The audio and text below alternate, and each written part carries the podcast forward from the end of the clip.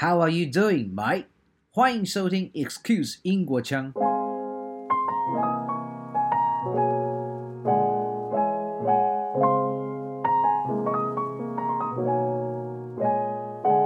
There's one expression that says in your face when you want to joke that I don't know, you want to say that in your face is like a, a joke with friends.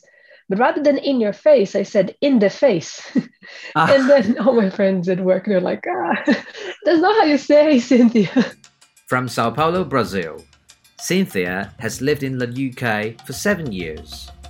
Before coming to London, she already had an excellent level of English proficiency and worked in Sao Paulo as a corporate communication analyst. Yet, when she started her life in London, she has since then encountered many cultural differences, from how people socialize to what people mean by what they say. Today, even when she has settled in London and is married to a British husband, she continues discovering differences hidden under the surface. Let's listen to her story.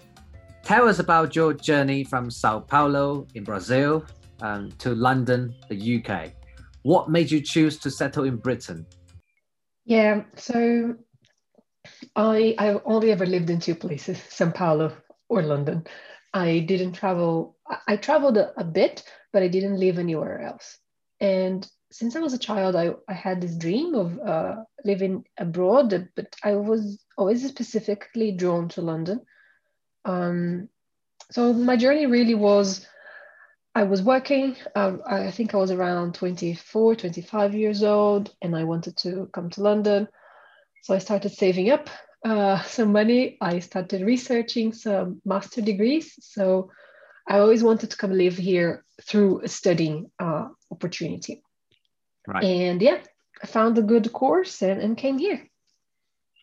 And that's when your journey began uh, in 2013. Is yes, that right? Exactly. 13, 13, yes, 13, 13, exactly. When we met through our master degree. And um, yeah, it was really good to meet lots of interesting people. Yeah, it was quite diverse. The student body was composed of lots of nationals. Um, and um, so, so later on, what what did you do? Uh, did you did you look for a job and continue working in the UK? That's actually quite interesting because um, in Brazil, as I said, I was 25 years old and I had already been working for six years in, in a place at AstraZeneca. And when I moved here, I was dead certain I needed a job.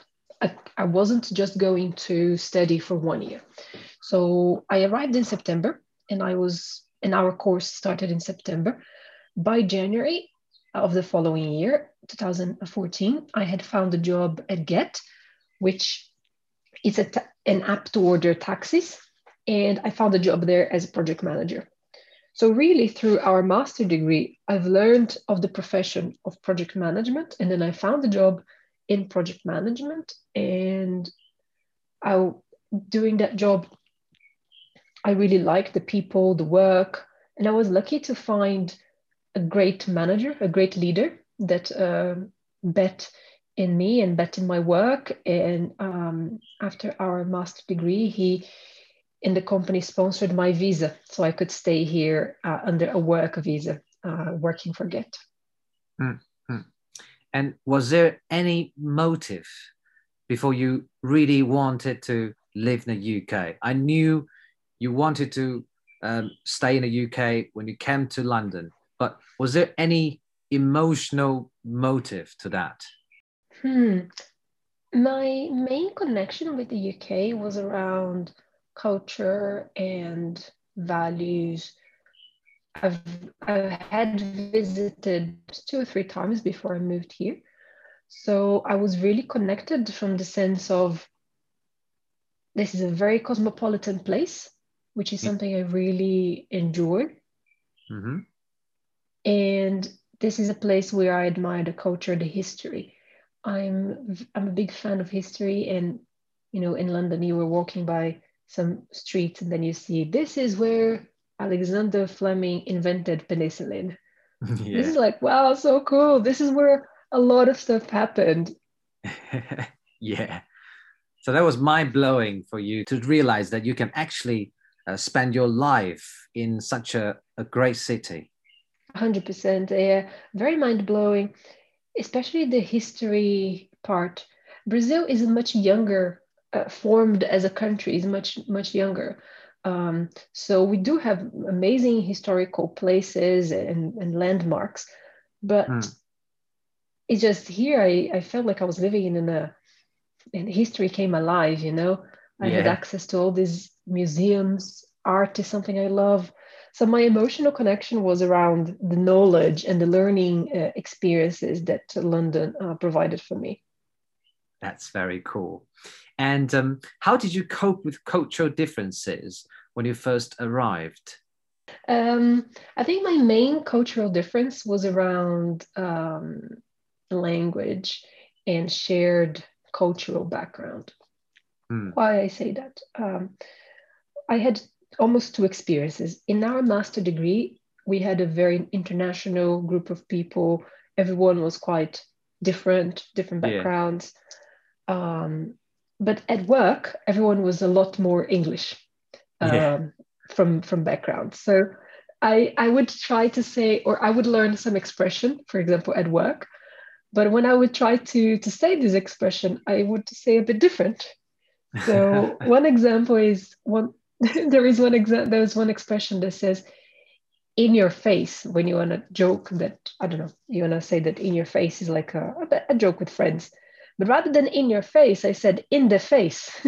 Ah. and then all my friends at work, they're like, ah, that's not how you say, Cynthia. can you, can you tell the audience what the difference is? You know, since you you learn it a kind of hard way. Yeah, I think it's because in your face is much more. That's how the expression goes, so it feels natural, and is when you want to i don't remember the context but i think my friend said something and then i counteract you know said something back. And ha in your face i should have said but i said in the face. And it didn't work. So rather than having an effect they just like they laughed. Um, i think you put it quite literally right? In the face. Like physically in the face. Exactly. Yeah. yes you explained it very well. In the face. And, and it isn't so literal. I didn't quite know but i was lucky that everyone at, at work they were very welcoming. Mm-hmm. so even i with my little incorrect english sometimes they would listen to me and they would also teach me you know? So it was a really rich experience from that point of view. I think it's absolutely okay that we speak you know we, we speak with without some accuracy because you know they, they were raised in in, in a country and we were raised uh, in other foreign lands. And i actually found it interesting because when i was there i also encountered some kind of embarrassing situations you know such as you mm-hmm. know the misuse of you know expressions and i think they were quite you know welcoming because they realized you know, I could speak Mandarin and they can't. so yeah, yes. welcome to Taiwan, and and you'll see how English is less frequently spoken. so uh, yes, I can yeah. imagine. There was another situation where um, my husband, he's he's British. He was born and raised in London.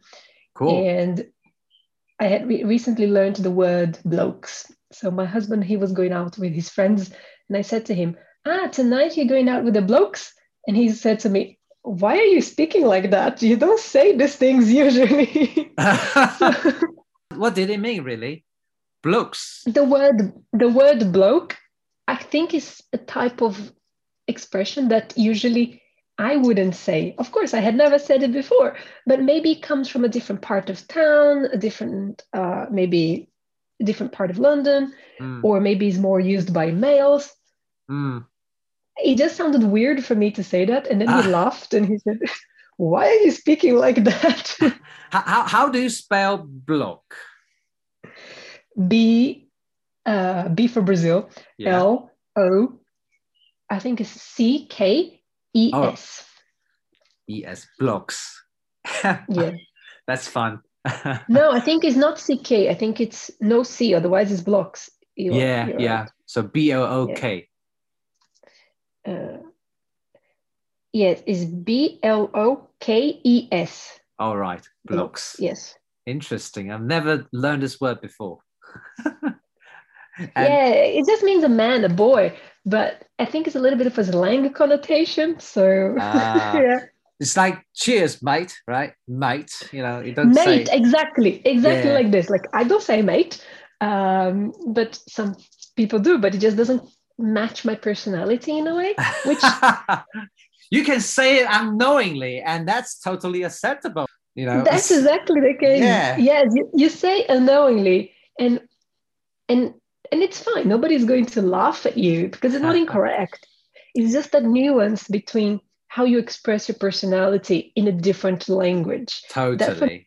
it was a big cultural difference. Um, and it's a, a, learning every day. Uh, and I've been here over seven years and I'm still learning little, little things like that. But isn't that the fun part of learning and speaking another language? Yes, I love it. I take it as a fun game in a way because I really enjoy learning new words. Yeah. I'm lucky that I ask my husband. Sometimes I learned a new word at work and I said, Ah, today someone said this. It's it is it okay? Is it polite? And he said, No, this is not very polite word. You shouldn't use it. But I, I, don't think your husband will ever set you up, you know. That's true. yes, I can trust him for most of the time. yeah. You know what? For, for, foreign nationals are entitled to make some um, English mistakes. of course. And that's the, the thing that I've learned by just speaking and being myself and trying. Mm. Nothing bad ever happened. You know, the worst thing was maybe I said something a bit wrong and we laughed about it. Mm. And everyone was welcoming and understanding and helping yeah. me so being confident and just speaking up is the best way to to live abroad i think. Exactly. You know to our listeners alike it's important that you speak out you know because if you are afraid of making mistakes then you actually learn little because people cannot understand that actually you didn't know this word. So it's it's like an opportunity earned if you speak out exactly. And and you're living abroad you know you have to make the maximum of your experience. So jump in you know that's that's that was my thinking. And luckily i never had any problems with it. I agree with you 100% and so yeah you also mentioned a bit just now that um, work in the uk um, in the workplace you you already encounter some interesting situations. So what about you know as a whole how did you cope with the organizational culture? I assume it's quite different from that in Brazil. One of the key differences that I observed was the lunchtime. I was used in lunchtime in Brazil that you would go out as a team. So, for example, the people that you work with, you go out out of desk and you have lunch together. And here in London, my experience has been is a bit more individual. Mm. Yes, every now and then I would I go I go with my friends or before pandemic, but I would say 70% of the time I would go alone, grab something to eat, and come back. So in Brazil, the lunchtime was a bit more collective experience mm. uh, than than here. In Asia, or let's mm. let's, let's put it more precisely, uh, in Taiwan, um, you would go out with your colleagues, just like what happens in Brazil. We eat hmm. together, um, you know, share what happened that day, and and come back as a as a group. It really yeah. is a collective um, mode of socialization. Yes, exactly, and, and and here, yes, it happens, but I felt it happens a bit less.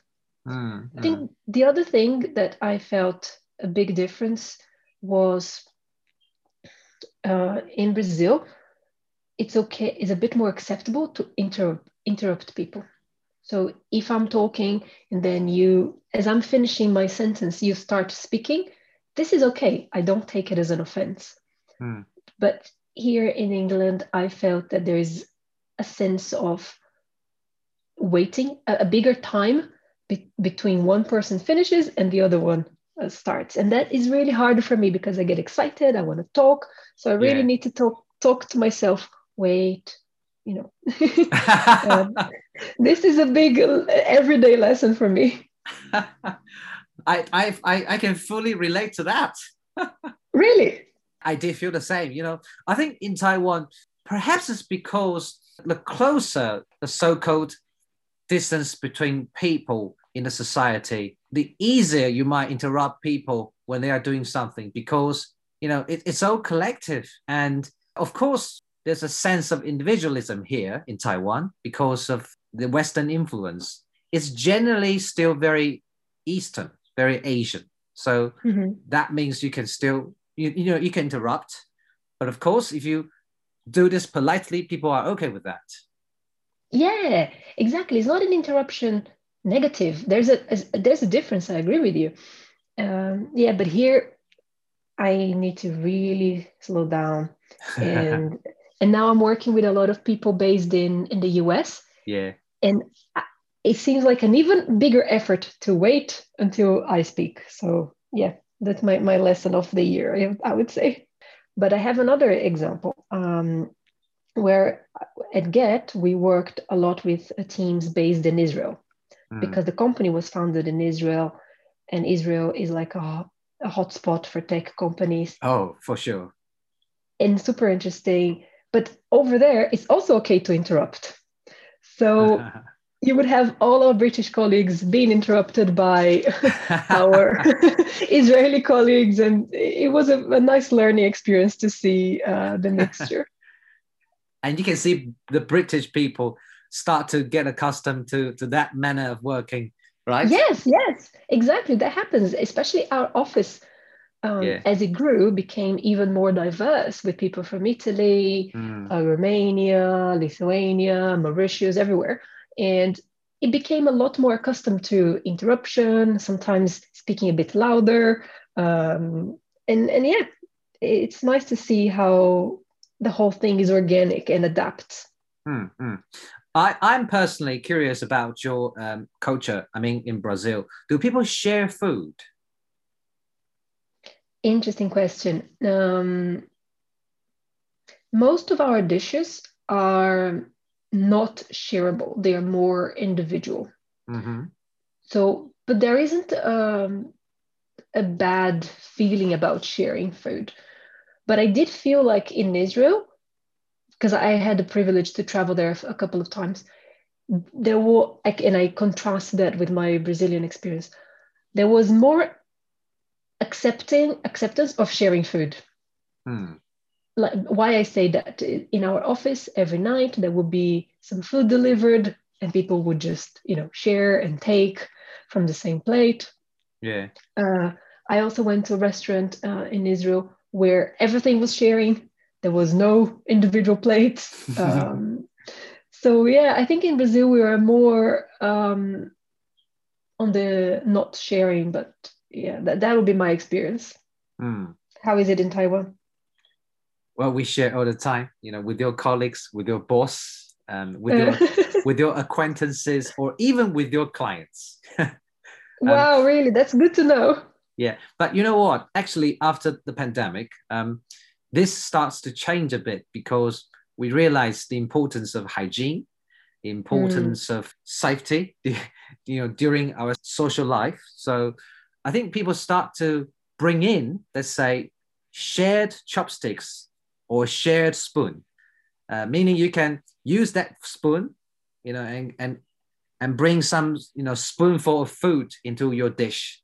And then Mhm. people will wait until you finish that and they will pick up the spoon and do the same. So it's still about sharing food but you know you don't use your own chopsticks or spoons as much as before Got it. Got it. yeah Yeah, I think I think after the pandemic, you know, goes away, it'll be very interesting to see how the cultures go back or if they are changed in in ways that we don't know yet.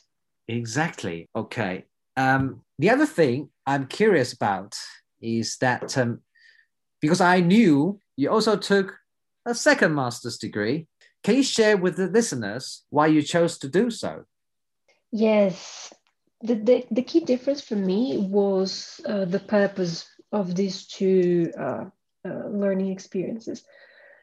My first master degree, which is the one that we did together, was a much more specialism focused. For example, we learned specific uh, subjects, project management being one of them. And this project management subject opened my eyes to a new career in project project management, which is what I still do these days. Mm. But throughout after that, so we finished our degree in 2014, and I was working as a project manager. Um, I felt a need to have a wider understanding of business. Um, originally, my bachelor was in advertising, so I understood parts of business, but not how businesses are run in terms of finance, in terms of accounting, in terms of mm. HR. I had learned a lot from my experiences, but I wanted access to frameworks and tools yeah. around business management in, in general. So then I, I took an MBA uh, in 2018, really with, a, with this different purpose to get more gener- generic or generalized uh, business management knowledge. Was it one year? It was two years and it was a part time uh, mod- model. So I had classes every every week, twice per week. Mm-hmm. And I do it. I did it together with work. So I, I worked normal hours, uh, nine to nine to six, and then my classes were in the evening. So for two years, doing wow. that, it was super tiring. However, it was super good to do together with work. And did you build some great connections there? Yes, I have some great friends. I had uh, opportunity to work with amazing um, teachers, professors. Um, another benefit that I felt is that during to get doing an MBA together with work, you feel so sharp at work because you're studying. So like I would study something, I'll be so inspired to try to apply this in my job and the next day so re- you really feel ability to implement right away and that for me helps my learning. So even though it was tiring and it gave me a lot of gray hair uh, and i had no weekends oh. uh, i loved it. Have you applied anything learned from the program in a workplace? Yeah a lot of things i tried to apply for example giving feedback or um, negotiation, mm. uh, which, which, negotiation is an area that I wanted to learn more, and I'm still, you know, practicing. So yeah, that definitely I applied uh, things that I've learned right away. Mm. Cynthia, you just brought a very interesting question. Um, you said mm. negotiation, and I think it'll be interesting for people um, to learn negotiation, especially negotiation in English, uh, for those um, you know non-native speakers. Can you mm. tell me about how you felt um, when it comes to negotiation in English? Do you find difficulties to negotiate in English? Yes, I, I, I think with negotiation, it compounds two problems. The negotiating is hard itself, and you're doing it with a different culture, a different language. So definitely agree that it was double hard, um, mm. at least for me. Um, I think that's why I, I also went, went to study a bit more because I wanted a little recipe, let's put it like that. How do I yeah. do this? Um, yeah, it was hard because you need to try to read the other person a little bit and you know we're all trying to read different people which is hard right mm. and i think in negotiation the hardest part for me was the tone hmm. um, mm. of what I'm saying. If you really need to manage if you want to come across more soft or more strong, more um, demanding. Uh, it, that can that can be really hard, and I had to do negotiations at work as well. Mm. So it was good to to practice, but not an easy uh, practice. Certainly not. Life is all about negotiation. Mm. Yes. All right. And so you've been in the UK for such a long time. You studied and worked and even have a family there. uh, congratulations, really. Thank you.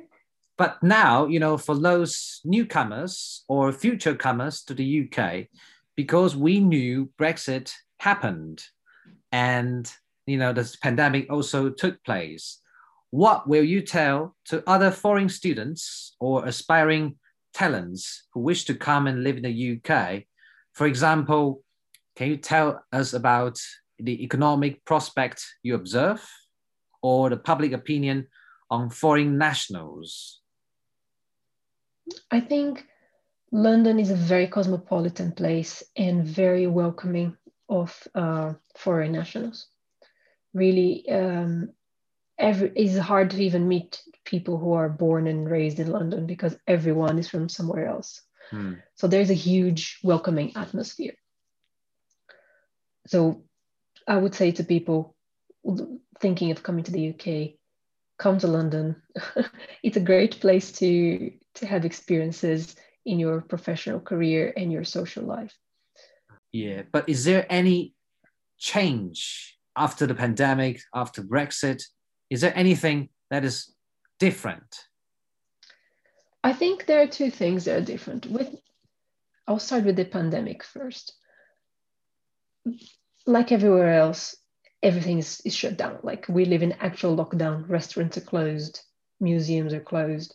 So that really has an effect on your ability to, to have a social life. So that is not the greatest time. Mm. So, uh, but I would say that after things are open and they should become back as it was before, it will be a welcoming environment again. From Brexit, there are more differences. Um, I think visa being one of the key differences. Mm. Um, before anyone from the European Union could come here and work like they would in their uh, native country. Yeah. Now they also need to apply for a visa with a minimum salary, with a minimum some minimal requirements that they need to to comply with. Mm-hmm. So, because I came from Brazil, I, I had to go through this visa uh, process. So, my advice for anyone looking to come here to consider what the visa requirements are. Mm-hmm.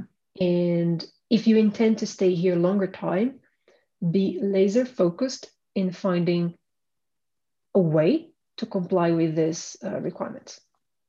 Mm. Like have a plan, uh, because it is um, of course, it depends on the country where you're coming from. Maybe the visa requirement doesn't even apply. Mm. But I think my overall advice is if you really want to stay longer, plan how you're going to do it. Mm. and what plan. needs to happen. Exactly, exactly. Have a plan and know everything in detail. I read the visa. Um, in my case, I had I I, I had a visa uh, to apply for, and I read all the paperwork for visas. Like it was long, it was boring, but I read everything. So I became very familiar with it. You might find your second, you know, talent in, in being a lawyer.